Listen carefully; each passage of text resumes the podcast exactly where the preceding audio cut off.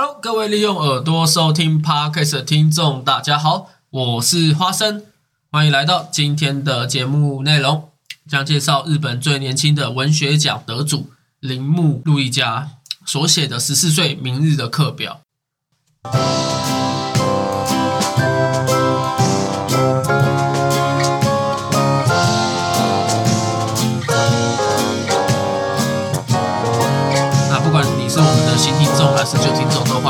收听后。我们来介绍一下这三位，还是一样老老三位。那个阿凯，大家好，我是老三位。还有这个默默，大家好，我也是老三位。是还有一位哈，就是我们的瓦卡。大家好，我是瓦卡，我也是老三位之一的老一位。所以分别是卤蛋、豆干跟海带。那先来谈一下，为何今天要来讲这个这个文学小说的动机啊？就是因为起初，因为我们上一节有提过嘛，就是我到这个学校单位工作的关系，然后那个时候在空闲的时候，就跑去学校内的这个图书馆，就想说去参观一下我们学校图书馆，跟我我那时候在读大学的图书馆有哪些不同的地方。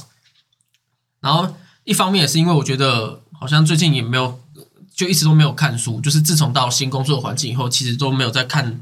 书，我我相信各位应该有一段时间没看书了吧？你们上次看书大概是什么时候？你应该是从读书就没在看书，没有，我真的很长一阵子没看书。这这个书不是指说教科书那种书，就是比较像是那种轻小说类的，不管是什么的书本。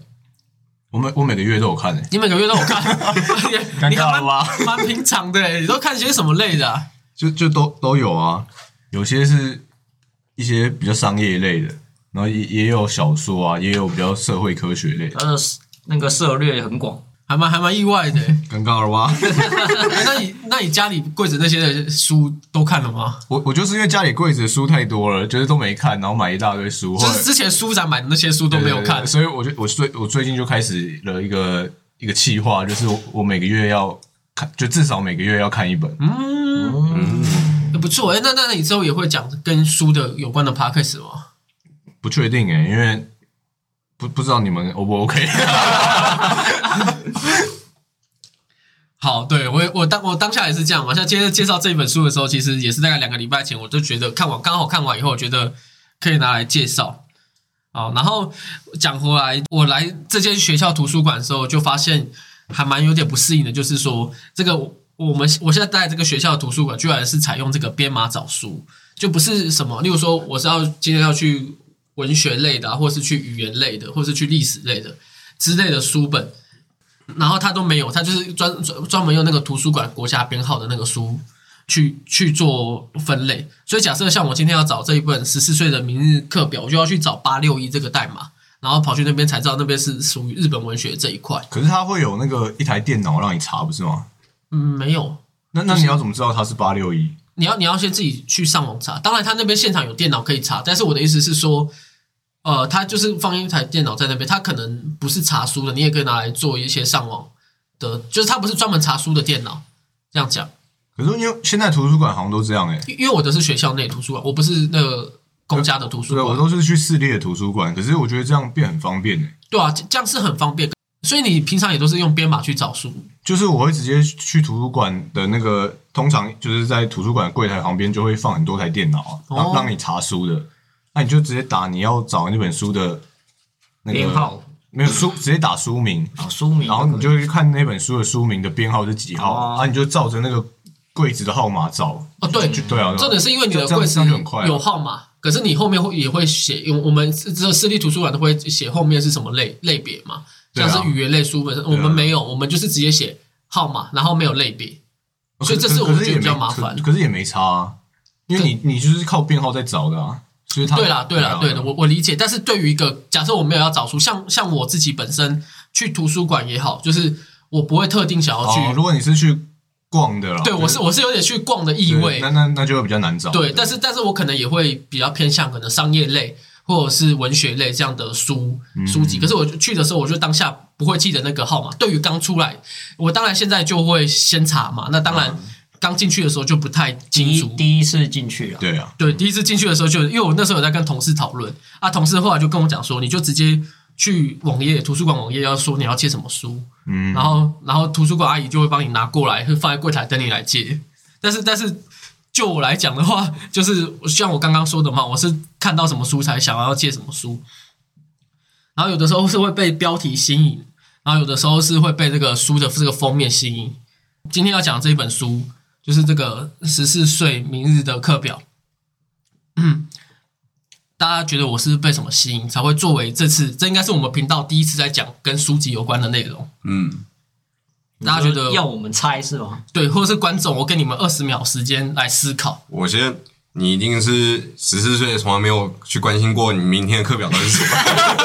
哎哎，答这个这个答案很很新颖，又又又完全几乎命中以前的东西，但是不是不是不是这个正的答案的正解，哦哦哦。只是只是你说的这个东西，好像是我在十四岁的时候真的没有在关心我跟明天的课表是什么，有还是会关心一下啦，明天有没有体育课，或者是明天有没有什么好比较好玩的课。看来说体育课，就只有体育，有加成课还是也蛮好玩的，只要不要是那种国音数设置都 OK，呃社社会还不错，就说国英数自然好不好？哦，我觉得应该是它的后面的那个大纲吧。大纲吗？嗯，没有，我没有，呃，大纲我会看，但不是这个被吸引到，甚至连看都不想看。，对，但是但是已经很接近了，我觉得是被封面的图案封面的图，案，我我被被杀了是吗？有一点日式的这种风格，嗯，坦白讲，这个是我第一眼第一眼的时候，确实是被这个就是看了一下，对，可以讲讲对百分之五十，就是我是被这个封面所吸引。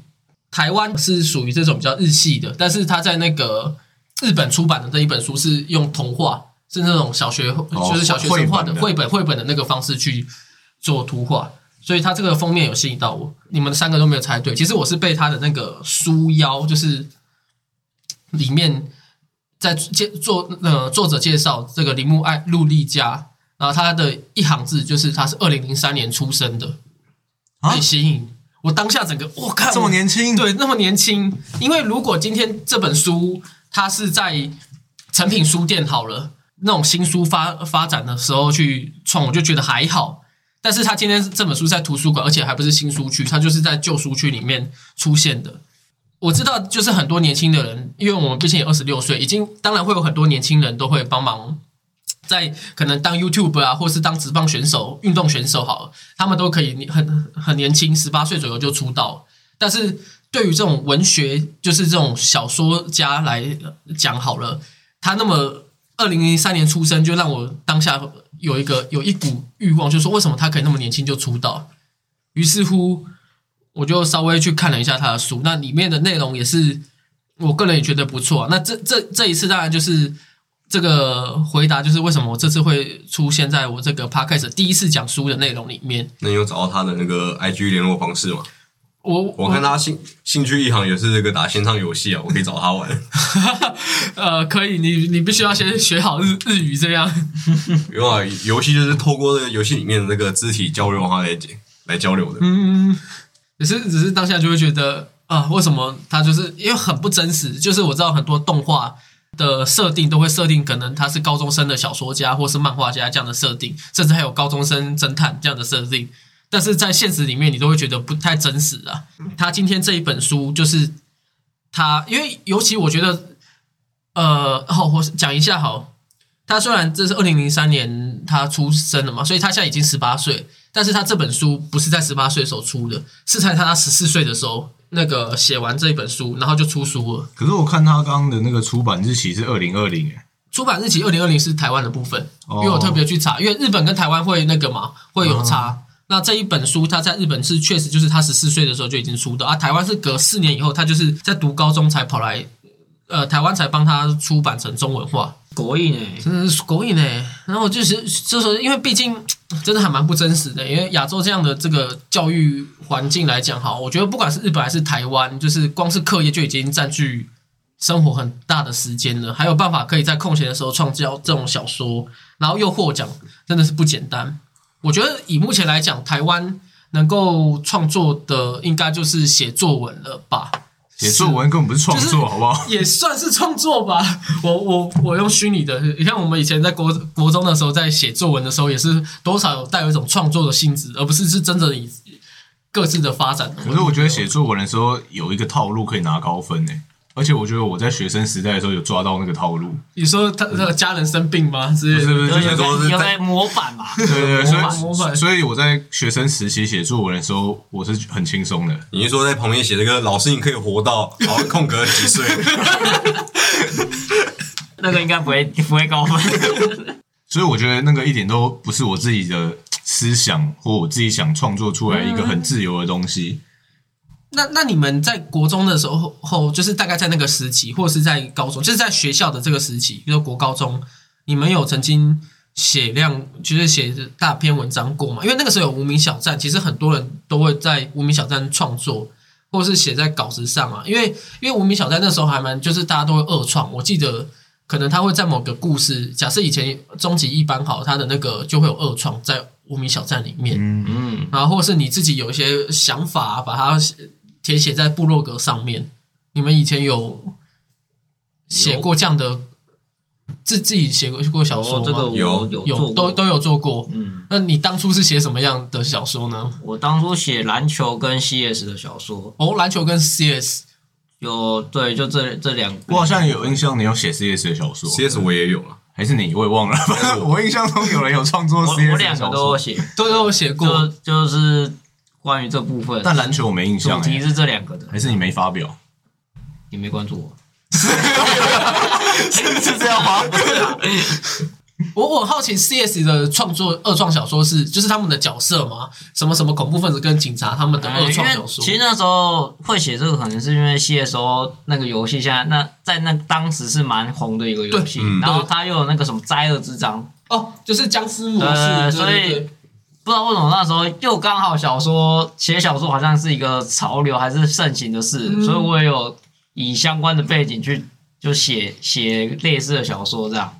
哦，嗯，所以所以当下是写大概一篇两篇，还是你有持续创作吗？大概写了，印象中写到第五落第五段落吧，哎，这这样第五章啊，第五章，嗯差不多这样，然后结束。就结束。你有一个结尾就对了。有没有结尾我忘记了，CS 忘记了，但篮球的有，哦，篮球的是有结尾，篮球是以你自己的角色去创造的吗？就以身边有在打球的朋友的角色去创造，哦，呃，是真实人物，但是故事不是真实的。那瓦卡呢？我的话，我那时候也是 CS，然后班级同学这个人名，然后去做出一个自己创作的，哦，所以所以我们我们这这几个有被创作，应该有，在里可是因为年代真的太久远，我都忘记内容了。真的，现而且现在也找不到，啊，现在也是在我们现在也不敢回去看，写当初到在写三角，我那时候有写过那个改编大逃杀的，大类似大逃杀的二创这样的一个，对对，就是其实故事跟大逃杀几乎是一样的。人没换一下，不是啊，就是那那个设定是一样的，是是是是只是那个岛上的故事是我自己写的。呃，哦，有没有班上同学，例如说某个人很喜欢帮你打小报告的人，然后是那个第一个死的人？没有，可是这这这那个大逃杀这个，就是我其实基本上写一点点而已，后来就放弃了。然后我我还有写过一个警察卧底的小说，那是我觉得我写的最好的一篇小说，应该也是写过唯一的一篇小说。那可是我后来没有发发布，因为我后来没有写到结尾，哎呀，哦。因为我因为我我那时候创了大概好像四五个是是他们就是四五个是主角啦，对。嗯。然后就是，然后其中一个是，就是有有几个是黑帮原本的成员，可是也把他们塑造的很立体。嗯。然后有一个是卧底这样。嗯，然后最最后，我把一个人写写的，就是我有点不知道他到底要要死还是不死？不是他到底要不要跳槽到另一边的阵营。呃，对我我我那时候想不到说到底要怎样那个故事张力才比较好，所以后来就蹲在这里就没再写了。你你下次就可以那个说，你说哦，他是拿到风声，其实是拿到酱油的卡片，没有，他其实他其实都不是两边阵营的人。对，那那我还要再讲一个那个、我在写作上算是最巅峰的时候，高中时期嘛？，对，应该就是我的就是我的文章有被刊在校刊上，哇，厉害啦！这就是我最巅峰，就是校刊而已，可是听起来很屌啊！也没有得到什么什么大奖啊，就校刊。嗯，然后就大概是这样，这是我写作生涯。那那那一篇是以的故事是哦，那那一篇就是我已经被僵化了，就是我跟说，我那时候已经找到写作文的套路了。哦，然后我我那时候就觉得说，这样就会得奖。对我就觉得说，是不是这个套路可以适用在任何地方？所以我就无聊就投稿了一下校刊，结果果然 果然这个套路是可以适用在校园成功的地方。但我觉得还有一个可能是校刊社没有收到任何人的，哎，有了，有了，快快，就就这一篇了。原本还打算去隔壁高中偷偷那个文章内容，哎，不用了，我们学校竟然有个还人投稿必须拜，托国文老师说，哎，那个你有没有好一点的 那个同学的文章啊？好对，可是这个套路拿到出社会或者是真的一个文学作品的话，这个套路其实根本就是垃圾。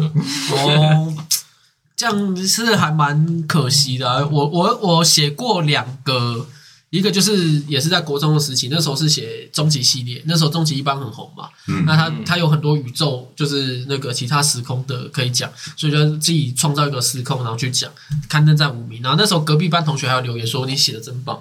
期待你再继续创作，可是自从他打那一段以后，我就再也没有再创作了。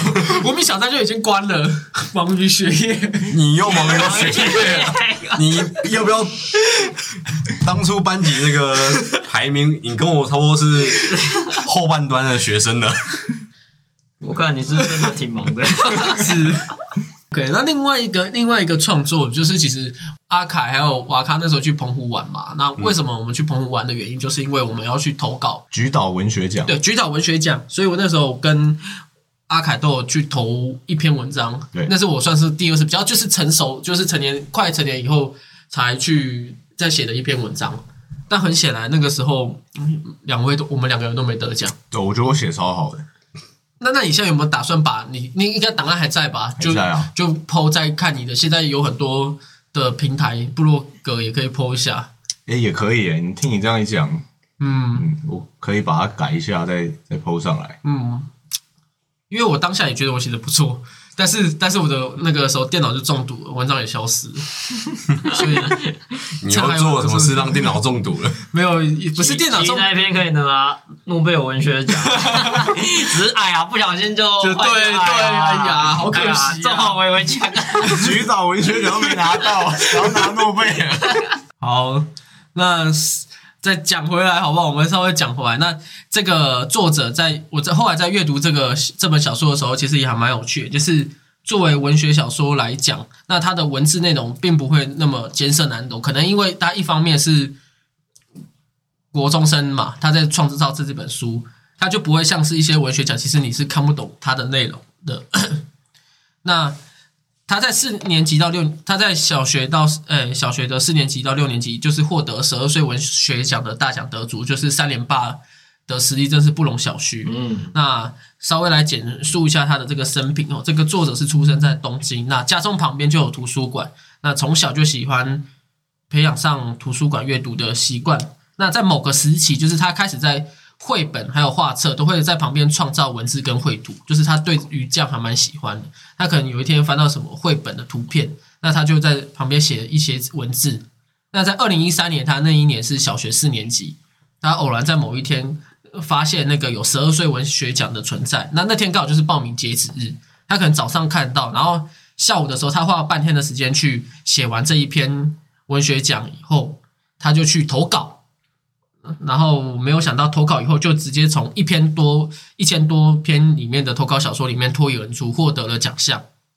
那此次文学奖过后以后，他在五六年级的时候也顺利拿下这个文学奖，那一口气就拿下了三连霸。哇，所以严格来讲说，因为日本是有把它区分在十二岁的文学来奖里面，所以严格来讲，他的文学奖最年轻的文学奖得主，他是用在于十二岁，就是可能他们有分那个跟运动比赛一样有分那个年龄吧。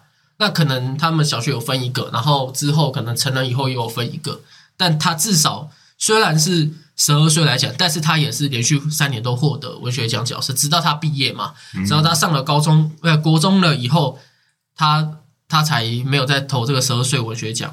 稍微结束了他这个小传记介绍过后，那毕竟他现在也才十八岁嘛，那今年四月左右才会上大学吧，所以介绍这次的创作内容就是这本书，它作者是在十四岁的时候创造这个书籍。那此次的这个书籍架构，就是算是利用我们以前熟知的这个课表当做本体。以来讲的话，就是它的分别的篇章，就是第一节课就是第一章嘛。那它利用这个课表分为第一节课就是国语。第二节课数学，第三节家政、道德，然后还有午休，然后后面就是五六节就是体育课，还有放学后。那这边的时候就讲一下，就是我在看完这一篇的时候，我去查才知道，原来日本的国中生到第六节就下课，下午三点就下课。我们他妈的，好像很很久以前就知道这件事了，不是吗？对吧？我后来有点忘记了，因为我忽然想到我们都上到第八节，我就觉得我们也上太久了。他们好像是三点就下课，然后他们好像一定要参加社团，社团对他们好像就是很热衷在社团这一个，而且他们上课的时间好像是八点还是九点，反正就是九点到三点这样，就觉得好好羡慕他们哦。那时候在看那个同岛的时候，好像就知道了。哦，那时候我没有在专注那个，那时候一直在专注的是同岛到底什么时候才要出现。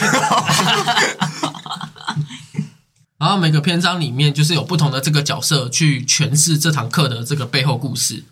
然后他在撰写这个小说的时候，就是利用不同课程会触发不同角色面对课堂或是人际关系所触及的内容的观点去铺陈各个角色面对的问题的抉择或成长。就他呃，比如例如说我们的这个呃五六节课，他的第五六节课是体育课，那主角就是讨厌运动的人嘛，然后他又没有办法接受老师突然有一天跟大家说，教育部要求各大学校在某个时机点需要让说讨厌体育的的人减半，就讨厌体育课的人减半的这个政策，那他这可能就是用这个字观点哈，就是因为当下的那个时候，你在当学生的时候，一定有很多政策啊，或是老师要讲什么事情，这是当下是最呃最清楚的。你事后现在再回想起来，我们要去创造这个国中或高中的时候，我们都只能回想，反而没有办法那么清楚知道那时候在干嘛。像我后来发现，我自身也还蛮讨厌体育课的，就是因为我发现体育课的时候，我是那时候很讨厌流汗，就是这一个，所以你刚刚不是才讲说唯一有在关注的，就是 关注体育课，可是我不喜欢体育课某些项目，好我会喜欢啊我我会喜欢游泳之类的，可是我不并不喜欢打篮球，对不对？哦，对，这样这样讲就通了。那那我以前我记得体育课其实很多，像女生来讲，她们都还蛮讨厌游泳的。嗯，对，那那这个东西在当下的时候，如果是国中生听到这样的话，然后学校要做出改变，可能加强体育课什么什么，大家要去参与，这样的话一定会引起当下每个的学生的不满。那这个不满可能就会造成他们的困扰，因为他们的观点困扰就可能在学业上面的，我们的我们的困扰可能就在事业上面。那学生的观点就是在当下的那一瞬间，他可能会真的不想要参加某些课，所以所以他这因为他这本书的那个标题是第一节国文，第二节数学什么的，然后第第第五节体育这样，对，所以他整整个书是在写某个学生的一一整天吗。没有，他这一本书是分为单元篇。这一本书的可能第一节国语就是有一个角色，假设第一节的这个角色就是铃木小姐，那第二第二节课就是同班同学的另外一个人，哦，他的每个观点就是像我们这样班上的嘛。我今天是第一节国语，我是用我的视角去诠释，啊然后你是数学，然后可能瓦卡是那个体育，类似这样。嗯，了解了解。对，哎，那那那个，所以他这这个里面写的主题大概都是在讲就类似教育的事情嘛，是、嗯是这样吗？我觉得不全然都是教育，它有些是用呃，像我刚刚说讨厌体育的话，就是这一方面他是如何去克服的，他可能经历过什么事情而去做克服的。那有些人可能是面对这一个问题所触发当下的烦恼，然后被谁给点醒的，所以不全然都是教育。哦，所以他他不是在他他不是在探讨说教育部定定这样子的规定是多么的荒唐或可笑，他反而是在讲说学生是如何应对的。对，他是如何应对？因为以学生观点，他不会，因为尤其他还是在国中写，他不会觉得说这是一个多么荒谬的事情来讲的话，学生当下是怎么面对的？嗯了解对了解那是最那个好。然后今天来推荐一下这本书的内容吧。那我将嗯书籍内容分为两两段，就是里面有大概六个章节到七个章节，我就是挑其中的两个章节出来讲。然后，不妨在今天听完这集 podcast 以后，如果你觉得有兴趣的话，也欢迎去阅读这一本十四岁的明日课表。首先来讲述第一篇，就是我个人蛮推荐的单元，就是国语课，就是在第一节。个人认为本篇算是这个作者他在拿到文学奖，他自己拿到文学奖，然后被全班知道后所转换的故事啊。我觉得多多少少就是把他的那个自己曾经有的遭遇写在这个国语课里面。不一定是全然啦，可能之后也是有些虚拟的角色，但是我觉得是，呃，当同班同学知道他有在某个拿到某个奖项的时候，他对于有些的事物来讲，学生会对他呃同班同学或者老师对他的观点会不一样。我觉得这一方面是他自己有把自己写进去，有一点他自己经验的投射啊。对，那他就是以这一个，像我刚刚有讲，他是以这个班级为主。那本片的主角叫做山木明日香。然后他的家庭算是非常的美满，然后其实家庭是非常和谐。那明日香常常有个困扰，就是他会想要吐槽父亲，因为他父亲是可能比较少读书的。那他他父亲是装傻，装傻。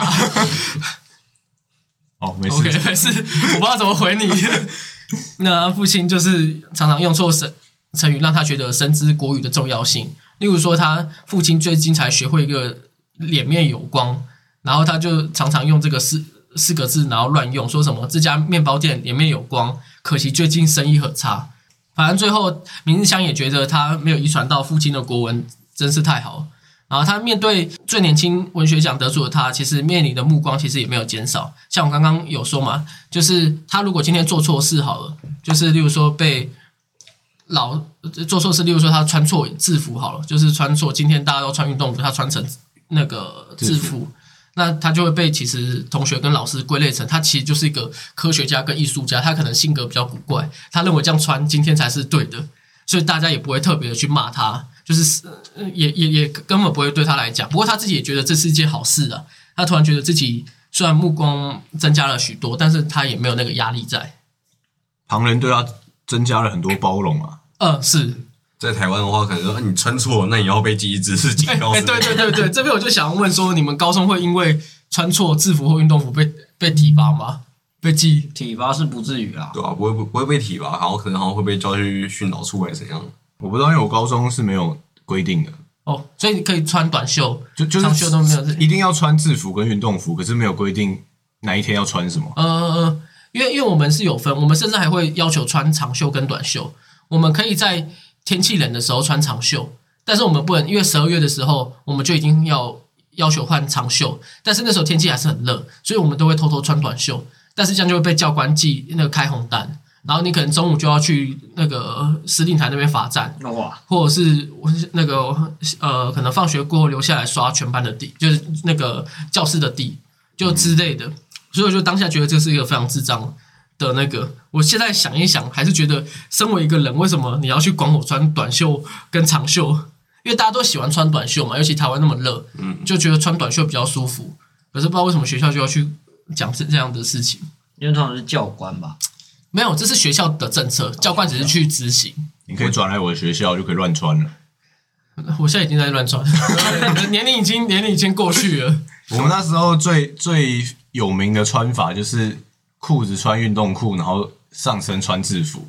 裤子穿，哎呦，这这是我们最喜欢的，这这是我们最喜欢的穿法。嗯，因为裤子穿运动裤比较舒服嘛，而且常常要打球什么的。然后上身穿制服，感觉好像又有点正式感，因为因为是衬衫嘛。对啊，对啊，对啊。所以那是我们最喜欢这样的穿搭。还不错，那至少你们学校算是自由的。对，然后教官看到你说，哎，别把它换回来。不会啊，因为我们我们就真的可以这样穿啊。我们教官是叫我们把它换回来，该怎么穿就怎么穿，这样。OK。那讲回来，就是本篇明日香碰到的问题，其实并不是身为文学奖的作家没有什么题材可以写而苦恼，而是他被班导师史奇老师给困扰着。不过这部不是犯罪小说或者 S O D 的剧情，所以不用太担心。S O D 就是不会不会变成说他那个什么 被叫去做色色的事情。然后他的他的困扰就是史奇老师有一天把他叫去国语的教具室里面。然后小心翼翼的不被他人发现，然后在这里面，他先夸奖的明日香，哎呦不错哦，很棒嘛！老师，我已经把你得奖的书看完了哦，并且夸奖他很棒很棒。于是此时此刻，他握着明日香白皙的双手，激动的让明日香有些震惊。等等，我看你是都不懂啊。我看你好像把它变 S O D 剧情化。画面一转，老师把他拉着到后方的小教室里面，在他的桌上打开抽屉，拿出一叠稿纸出来。OK，这边很像是那个阿杰与杰哥的发展，然后叠满了一堆那个文稿，然后对着明日香说着：“你看，从小写到大的稿子哟。”顿时，明日香才明白，老师把他带到小房间里面，居然是为了看他的稿子，这让明日香非常的苦恼。然后此时此刻的史奇老师就说着说：“我觉得我的稿子写的真的是非常棒，棒透了。但是那些编辑都是王八蛋，他们在初审的时候 都把我给刷掉了。他一定是嫉妒我的才华，不让我去参加复审给那些评审老师看。只要我一个机缘就好。我希望明日香你可以把这些稿子给你的编辑看，让他也出版我的书籍，这样我就可以我的文章就可以被世人给看到。”然后讲到这边，就是算是明日香在这这一个单元里面所面对的难题。然后面对这个班导师的请求，明日香只好将这个厚重的稿子都搬回家。然后就是等到下次他跟编约好跟编辑出去的时候，然后把这个稿子拿给编辑看。不过他回家的时候有阅读一下老师的稿子，发现真的很难看，就是他的作品毫无深度可言。比如说老师想要写悲惨故事以后，然后最后每个主角不是失忆就是刺死，真的蛮悲惨的。对，就是可是虽然是悲惨，可是就是没有一个深度可言。啊对，适合到韩国当编剧，就是他生错国家了嘛，对不对？那编辑看到以后也没有办法接受这样稿子。可是因为如果直接回绝实在太难看，尤其就是明日香这个女主角跟班导之间就是属于学生与老师嘛。如果今天假设我跟阿凯好，他就是我是朋友身份，然后他我托我的把我稿子给。那个阿凯，可是阿凯那边也说不行的话，那当然他可以直接给我回绝，就说：“哎、不行的，文章真的太难看了。”对我就直接说你烂透了。对，我连稿子都不给那个编辑看了，对，但是没办法。也那他当下，因为在这个学生，尤其是亚洲这个环境里面来讲的话，就是会造成这样的嫌隙。那如果到时候变成班导去刁难明日香，就很困难。嗯，那如果今天你们是明日香这角色哈，不管是以前的那个老师，或是现在的长官哈，你的长官或者老板啊，或是或许我们哪一天 podcast 成名的时候，然后你的主管要求帮他的公司曝光那个知名度，但是不愿意给业配钱之类的。我说假设啦，如果是你们遇到这样的状态，你们要怎么回绝他，或如何沟通？我会跟那个老师说，那个我因为我在拿你的稿子给编辑的路上不小心跌倒了，然后稿子都掉到那个河里面了，就自己扛下来了。老师说：“哦，没关系，我这边还有很多银本。老师，其实我还有随身碟哦，那就再跌倒一次就好了。直接把随身碟踩坏。然后等一下要拿出更多的随身碟。老师，我其实备份了十四十四个随身碟哦。对，不然你们有什么好方法提出来一下？我觉得，因为刚刚王王老师有讲一个，就是譬如说什么公司老板来要求我们来帮忙免费业配业配嘛，类似那我可能就会公开公审。真的假的？你可是你自己老板呢、啊到时候你在公司不就很难待？压力，就跟他说：“哎、我帮你业配哦，只是我用个不一样的方法哦。”好啊，其实照理来说是不应该会有这种商业行为才对啊。但如果对这种行为状况发生的话，可能是一些小公司啊，因为如果大公司他们一定很了解所谓的行销，确实是需要花那个成本的。没错，对，所以我只是刚好建立在这个奇怪的问题上，我就给出了一个我觉得我会怎么做的北兰行为。嗯，理解所以。所以你没有正经的答案就对了。你那个也很震惊吗？我这很震惊啊！我的意思说，就是因为你没办法直接回去跟他说编编辑觉得很烂还是什么的嘛，所以你就只能自己扛下来啊！你就你就说是我的问题啊！我反而如果这种状况，我确实给编辑看了，编辑确实说不行，那可能让编辑自己出面跟老师讲，不是比较好吗？就说哦，老师，我有帮那个你的稿子拿给编辑看，编辑说他看过之后会联络你啊，这样就好了嘛，剩下球就丢给编辑啊，也是不，错这。也是可以。对不对？嗯，像我的话，如果是以公司那个角角度立场来讲的话，然后要我来帮我业配什么，然后又没钱的话，我可能会说那个啊，因为假如是用 p a c k a g e 来宣传好了，我会说，因为这个不是我自己一个人频道，是还有三个合伙人，哦，那那这不好说，那其实就跟那个丢给编辑是差不多意思对。就差不多意思啊，那这不不不好说了。啊，他可是老板意思就是因为你在里面，所以你要帮忙牵线呐、嗯他他他就是这个意思啊，就因为他那个老师叫明日香去做，其实就是这件事啊。我说哦，就他们几个都拒绝啊，这是没办法，不好意思啊，对不起啦，我努力了啊。这个这个，因为我在真实里面有发生过，就是哦，你有发生过？就是呃，不是不是我们的频道怎样，我我是真真的有听过，我就们频道是在我的也没有能力让别人 哎呀，我觉得对，笑着笑着就哭了。好哀伤哦。有有听过了，就是以前有一个我我们的同事 A 好了，那跟同事 B，呃，同应该说主管跟同事嘛。那我们这个同事他被挖角到另外一个出版，呃，算是出版社怎么不取。名啊你？对啊，主管主管要叫什么？主管要叫什么？主管就叫主管好了，嗯，然后同事张主管了就叫张主啊管，张主管，主管同事同事叫小华好了。小华好，OK，好，呃，那这个主管名字就叫张，姓张。对，这么刚好，张主管有跟小华原本就是算是会帮忙的同事，反正就是以前的公司嘛。那有些小华被另外一间的公司挖走，那挖走的目的其实很简单哦，就是他希望可以跟张张主管出面牵线，因为张主管这边有东西，就是他是日商公司，然后他有东西，哦，我知道他。那另一间公司挖走小华，就是因为要让小华跟张主管就是作为一个沟通的对。做一个沟通牵线的桥梁。然后当下他们就很其实是非常的不想要接受，因为其实这间台湾公司其实业界名声并不好，大家都知道他的老板是什么样一个人，因为他也是刚出来创业，可是在网络上平台其实也是算还蛮有人气的。那那那那个台湾公司就叫那个游戏局子好了。哎，哇，你直接直接让我那个直接爆掉哎、我是在乱取名而已，好不好？他他来告我们了吧？如如有雷同，就是 呃，一切都是那个虚构的。好不好？我这边澄清一下，不是 OK，不是还还是我们叫什么红心橘子辣椒？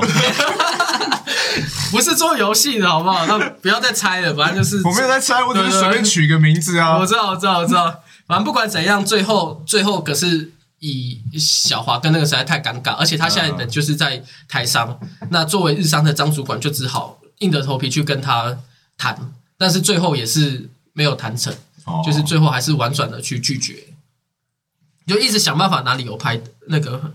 然后讲回来，OK，我们时间快不够了，讲回来。就是我觉得这是国文的重要性，因为最后的责任编辑思考了一下，因为这样这样是不好的嘛，所以他就在，因为原本责任编辑是不想要写的，就直接说我要退回去。那最后呢，他突然想到，因为这样的话可能会影响明日香之后在创作的过程会受到阻碍，所以他后来就在钢笔写在老师的旁稿纸旁边，就写写说了，已经拜读过你的作品了。那就风格来讲，我认为比起毕设，就是我们的这个出版社，你的作品更适合光阴书房。那作者的创作风格与出版社是否契合，这一点很重要。那毕设目前并不擅长操作你这类型的作品，认为你的作品更适合光阴出版社，建议直接毛遂自荐，或是参加他们的新人奖，哦，直接去推把球丢给别人了。对，把那个乐色作品给敌敌对的出版社。对，没错。而且很聪明一点是你其实如果今天没有这样讲的话，其实各位也感觉说，哎，其实我的作品还是有希望哦，就是还是有一个存在希望，不会说原来这又是一个废物编辑这样子。就是对于创作者来讲，他的心里也是比较可以接受。我觉得这就是，尤其是因为他们日语嘛，又有什么敬语之类的，他们对于在操作这一方面真的是还蛮厉害的。那我们国文也是算还蛮，就是我们台湾国语这不是台湾国语，我们的国文也是可以这样去做操作的嘛。这所以我觉得这就是善意的谎言对之类的。嗯，所以我觉得这一个就是今天这一集的这个国语，它是呃内容不是在学校里面发生事情，反正就是因为学校的老师的关系，所以他来去点出这个国语这个大纲里面，这个就是他的一个贯穿全文的这。然后后来其实我这一篇就是差不多到此结束了。那其实我觉得这一篇还蛮有趣的，是因为最后这个明日香就把，因为他是厚重的稿子，他就拖去史奇老师家，然后按门铃，然后老师还没有呃出来以前就把稿纸就丢到他家门口了。然后后来这些这些事情还被他的同班同学看到，然后都误以为他们在交往。那个明日香在跟史奇老师交往，是师生恋。结果反正这这件事情就还蛮有趣的，这个就留给你们之后自己想要去看的，看这一篇文章的时候继续去看。那讲完这一个篇章以后，就是再来推荐一下第四章，就是道德。那只是故事的男主角叫做小龟，那我们就称他鲑鱼吧，因为我觉得叫小龟的话，大家会没什么印象，所以就叫鲑鱼。那这是他在他家 庭中发生的某件事情，就是因为他也算是好呃，本书里面不是在校园内所发生的事情，少数了，就是包含第一个国语跟第二个这个这个第四个篇章道德，这是他发生在他家的事情。那男主角小龟他的家庭并不美满啊，父亲常常出远门不回家，那母亲在某一天突然将一个叫做阿道的男生带回家，那我们就把他称之为。道德先生吧，啊，说明这个男子以后会长居在我们家，这让鲑鱼有点不适应。那随着某天换成母亲突然出远门以后，久久不能回来，此时家中就剩下鲑鱼与道德先生。由于道德先生在做家事时是非常专精的，厨艺方面也非常专精，所以跟母亲的厨艺是刚好相反，这让鲑鱼慢慢习惯了有道德先生的日子。某天，这个鲑鱼想询问。道德先生数学习题问题，但是道德先生表示说自己对数学其实完全不好。然后这时候小鲑鱼就问说：“那你在学校最拿手科目是什么？”然后这时候道德先生就默默说到：“说我想是道德吧。”不管是台湾读者或是鲑鱼都非常的震惊，因为呃台湾比较没有这个道德的课，那比较不清楚道德的课的内容。那我特别整理出来，日本这个道德课主要就在讲述好坏的辨别能力。然后学会定定目标，然后或是与他人相处啊，还有与社会集团的关系，然后还有一个就是遵守承诺，然后和自己生命有关系，就是尊重、爱护动植物的东西。反正他讲这些东西，算是奠定日本日本长久以来就是那么有礼貌的文化，对他们的文化就是这样。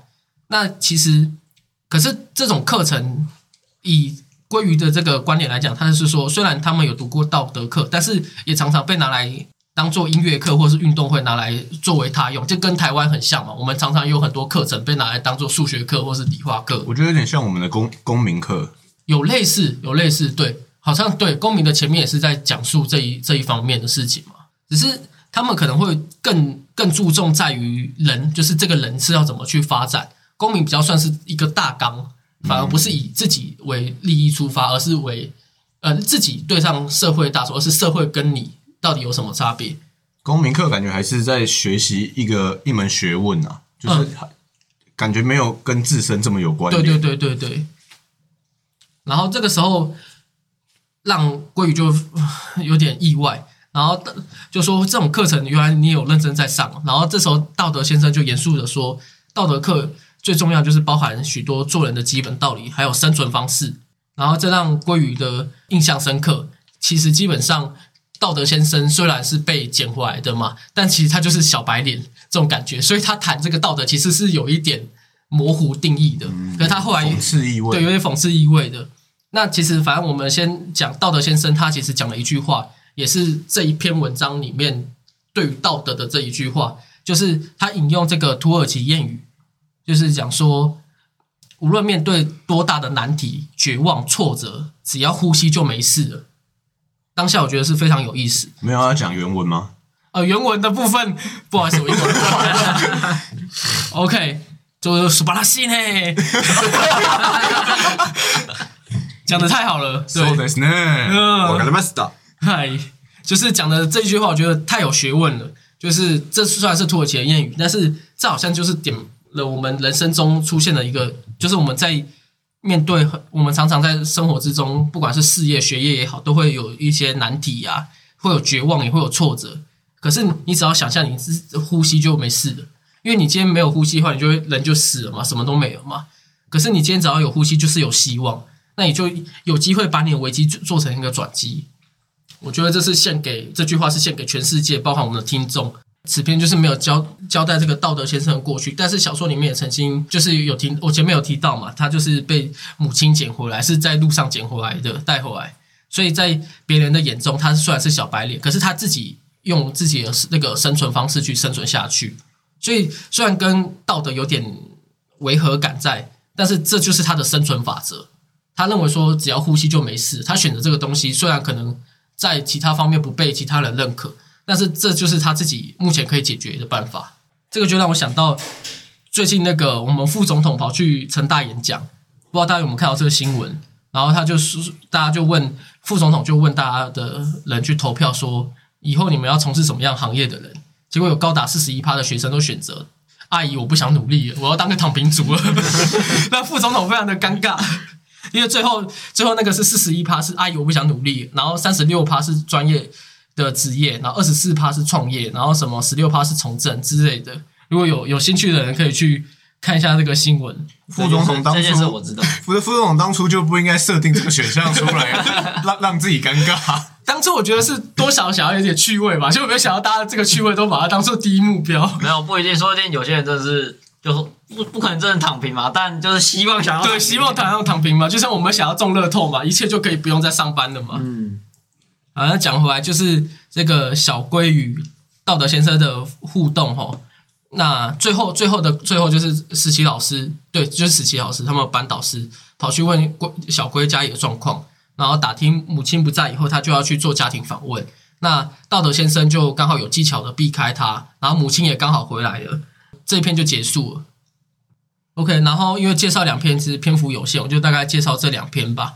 那有兴趣的人就可以去看此书。我觉得这本书不错的那个就是在于每个角色都不同嘛，但都是同班同学，然后不同同学的视角当做主角的观点，其实也有有所不同。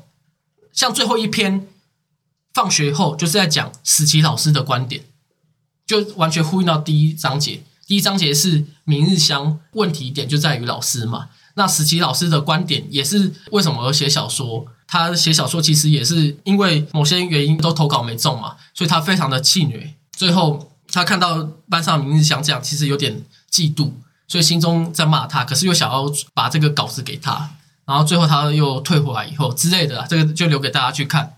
然后我觉得这这里面还有一个还蛮有趣的东西，就是说他贯穿全剧的一个心灵辅导老师，虽然是个学生，叫做中原。我觉得这个很有趣，大家可以去看。他就是在每一个篇章都会出现中原这个角色，然后他可能是大家的依靠，或是让他大家成长的重点人物。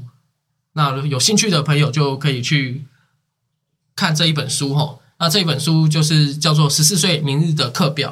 那它的这个 ISBN 是九七八九八六五一零零五七之五。那建议售价是三百六十元，由月之文化出版的。那讲到这边就差不多要结束了。那最后的最后，希望各位听众，如果你很有钱的话，就来赞助我们吧。这么烂结论啊奇怪的结论。可可以让我们当躺平族的话，就欢迎来抖内我们吧。没有啊，我我也不知道该下什么结论。我觉得还是先以按赞、订阅、加分享就好，抖内还太早了。那就先到这边了，谢谢大家的收听。那希望我们或或许不会每周都在准时更新，但是我们绝对不迟到，绝对不迟到，好不好？没有啊，我们应该要每周都我们每周会更新，好不好？但是偶尔会迟到，OK？那不行啊，不能乱下这种这种结论啊，我要这样这样，我们每周更新，结果突然有一天迟到，那就没办法。那是我们的问题啊。对，那是我们的问题，但是但是观众要去习惯。不要再躺平了。OK，好，谢谢大家收听，我们下期再见，拜拜。拜拜。